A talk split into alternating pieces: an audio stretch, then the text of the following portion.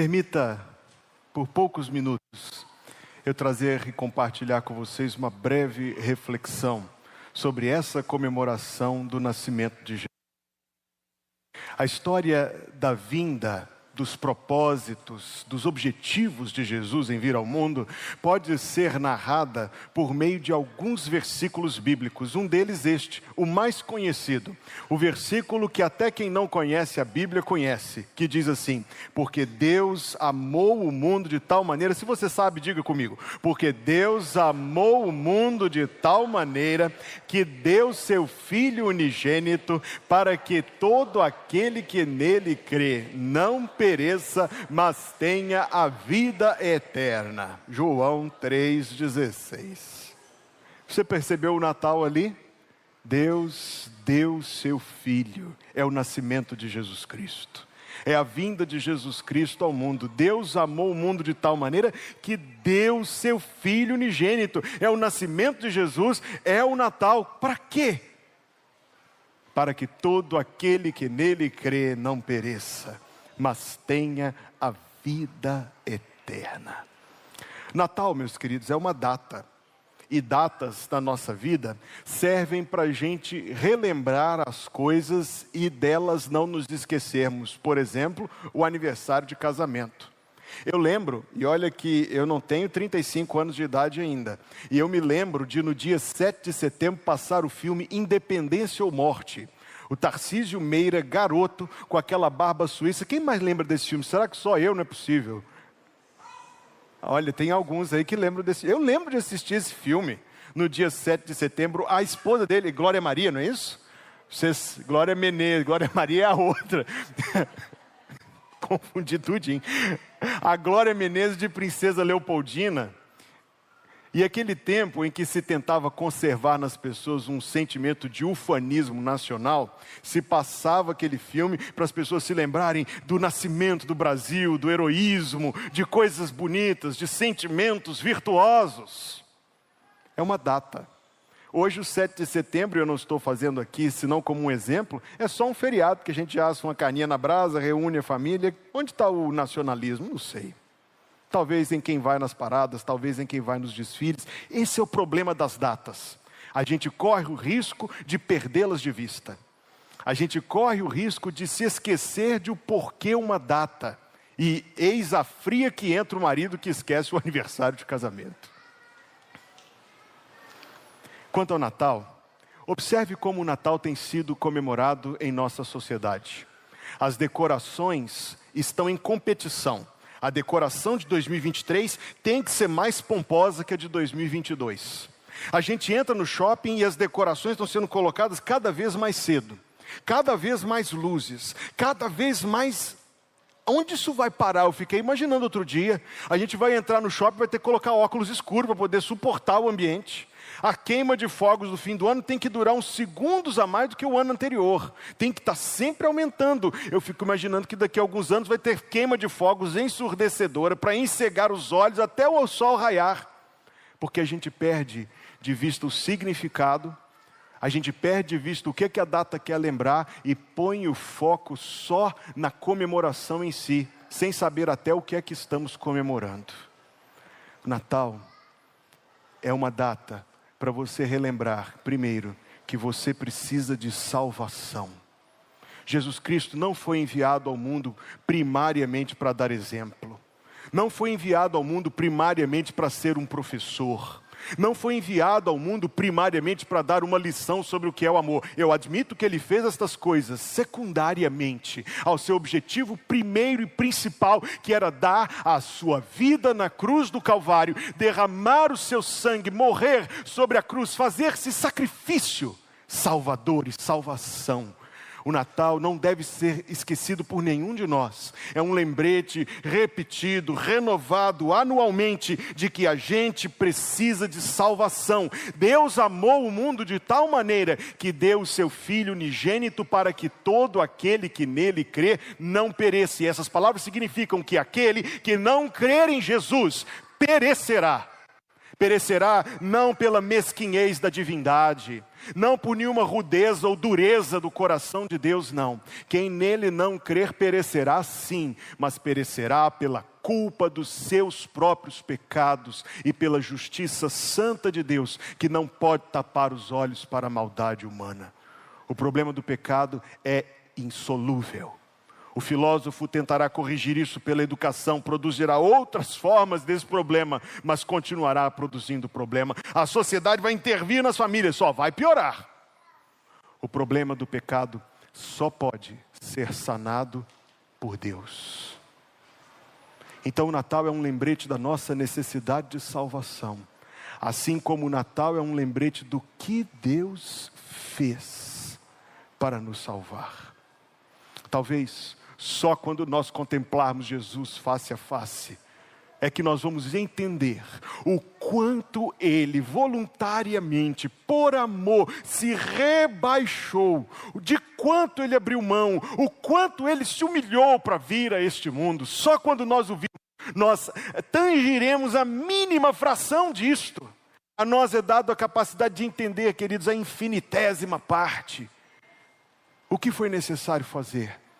Deixar, rebaixar-se, humilhar. Toda a sua vida foi de pobreza, de humilhação, de rejeição, caminhando para o Calvário. Mas o que você precisa entender é que essa história não é para te levar a sentir dó de Jesus, ficar com peninha, não, não, não.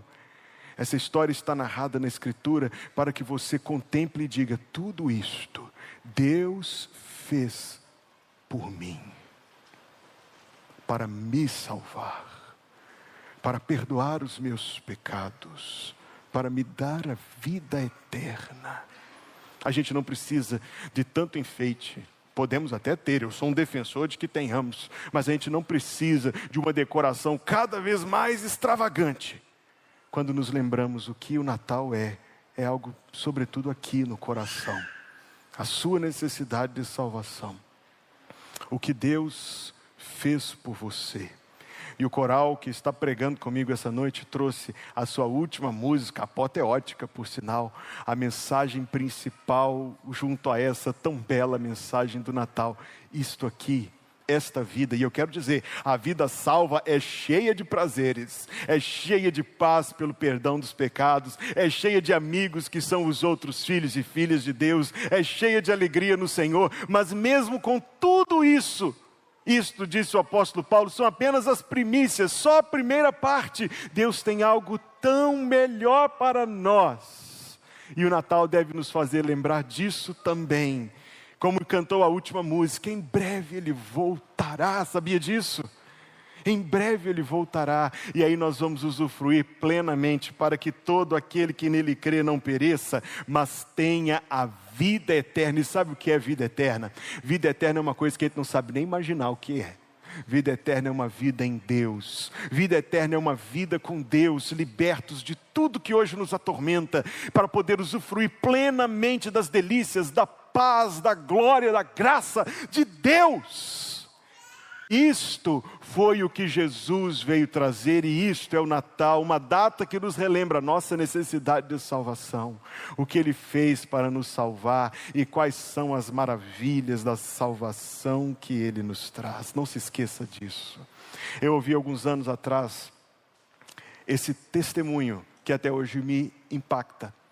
Uma família estava na casa somente a mãe e uma filhinha pequena uma menina na ocasião com quatro anos. De alguma maneira, a menina se trancou dentro do quarto. Todos os pais aqui, só de eu citar isso, sentiram um aperto no coração. A menina se trancou dentro do quarto e já era tarde da noite. Não havia nada o que fazer se não esperar. Mas como explicar isso para uma menina de quatro anos trancada com medo dentro do quarto? A mãe disse: Filha, deite-se no chão. E a mãe se deitou do outro lado da porta. Coloque os seus dedos naquela mínima fresta entre a porta e o chão. A filha o fez de um lado, a mãe do outro lado o fez. As pontinhas dos dedos somente se encostando. Você acredita que a menina dormiu? Mínimo toque saber que a sua mãe estava com ela acalmou seu coração. Ela dormiu. No dia seguinte, o problema foi resolvido. Existe uma porta que está fechada. A porta que nos separa de Deus é a nossa incredulidade, é a nossa insubmissão ao Evangelho. No Natal, não foi que ele colocou o dedinho por não, não. No Natal ele abriu essa porta com o seu poder. Veio ao mundo para nos salvar. Deus amou o mundo de tal maneira que deu o seu Filho unigênito para que todo aquele que nele crê não pereça, mas tenha a vida eterna. Mas que, que simples basta crer em Jesus. Você crê em Jesus? Se você crê em Jesus, você tem a vida eterna. Se você não crê em Jesus, pastor, eu não sei o que é crer em Jesus. É, você gostaria de saber mais sobre o que é crer em Jesus, e saiba que estamos aqui para te ajudar nisso. Mas se você não crê em Jesus, se você não sabe o que é crer em Jesus, se você não entende ainda essa mensagem do Evangelho, deixa eu lhe dizer o seguinte: é a coisa mais simples do mundo. A Bíblia diz, essa Bíblia que eu tenho em minhas mãos diz: todo aquele que invocar o nome do Senhor será salvo. Todas as pessoas do mundo estão a uma oração de distância da vida eterna. Diga, Senhor, tem misericórdia de mim. Senhor, dá-me entendimento desta mensagem. Senhor, dá-me a salvação, dá-me paz no coração, dá-me o perdão dos meus pecados, dá-me a vida eterna. Todo aquele que invocar o nome do Senhor será salvo. E quando você for salvo, quando você for salvo, o Natal será uma realidade na sua vida, não só uma festa de fim de ano, mas a mensagem do Natal será verdade na sua vida e será verdade no seu coração, porque o objetivo dele em vir ao mundo terá se cumprido na sua vida. Todo aquele que nele crer não pereça, mas tenha a vida eterna. Vamos orar, eu quero convidar todos a curvar a cabeça e fechar os olhos. E eu gostaria de orar por você primeiro. Ao longo deste musical, nesta breve reflexão, você sente o seu coração tocado por Deus, tocado a conhecer Jesus Cristo, crer em Jesus Cristo, tocado o seu coração a buscá-lo. Eu quero orar por você, permita-me que eu ore por você. Todos estão de olhos fechados, ninguém está olhando ao redor. Eu quero orar por você você fará uma oração a Deus, um sinal que eu e Deus veremos. Eu peço que você levante a sua mão só um segundo para que eu veja e possa orar por você. Que Deus te abençoe. Que Deus abençoe a você e a você também. Que Deus abençoe a você e a você e a você. Que o Senhor te abençoe.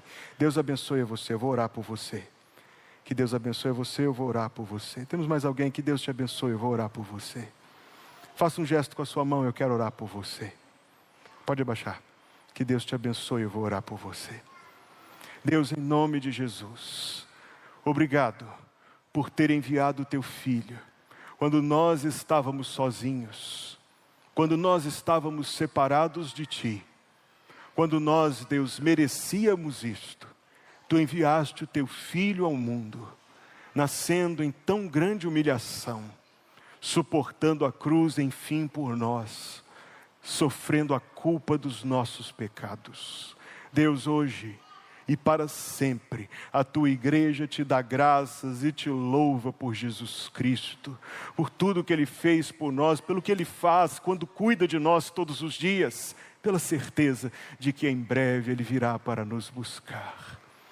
Eu oro, Senhor, por esses que levantaram a sua mão, talvez alguém que não levantou a mão, mas o Senhor tocou o seu coração.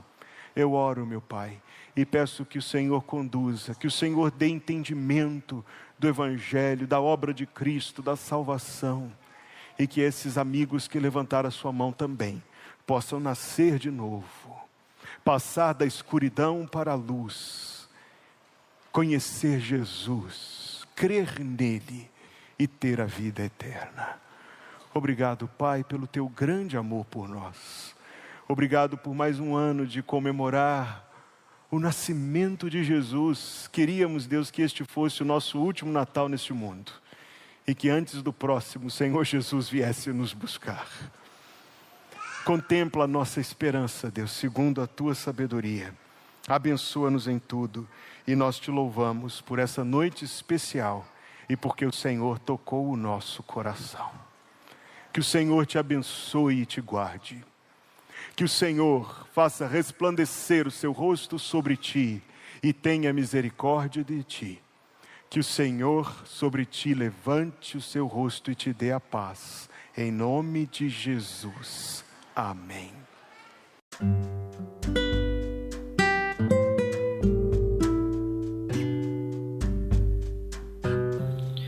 Obrigada por estar conosco. Volte sempre. A Igreja Batista Plenitude tem sempre uma mensagem de Deus para você.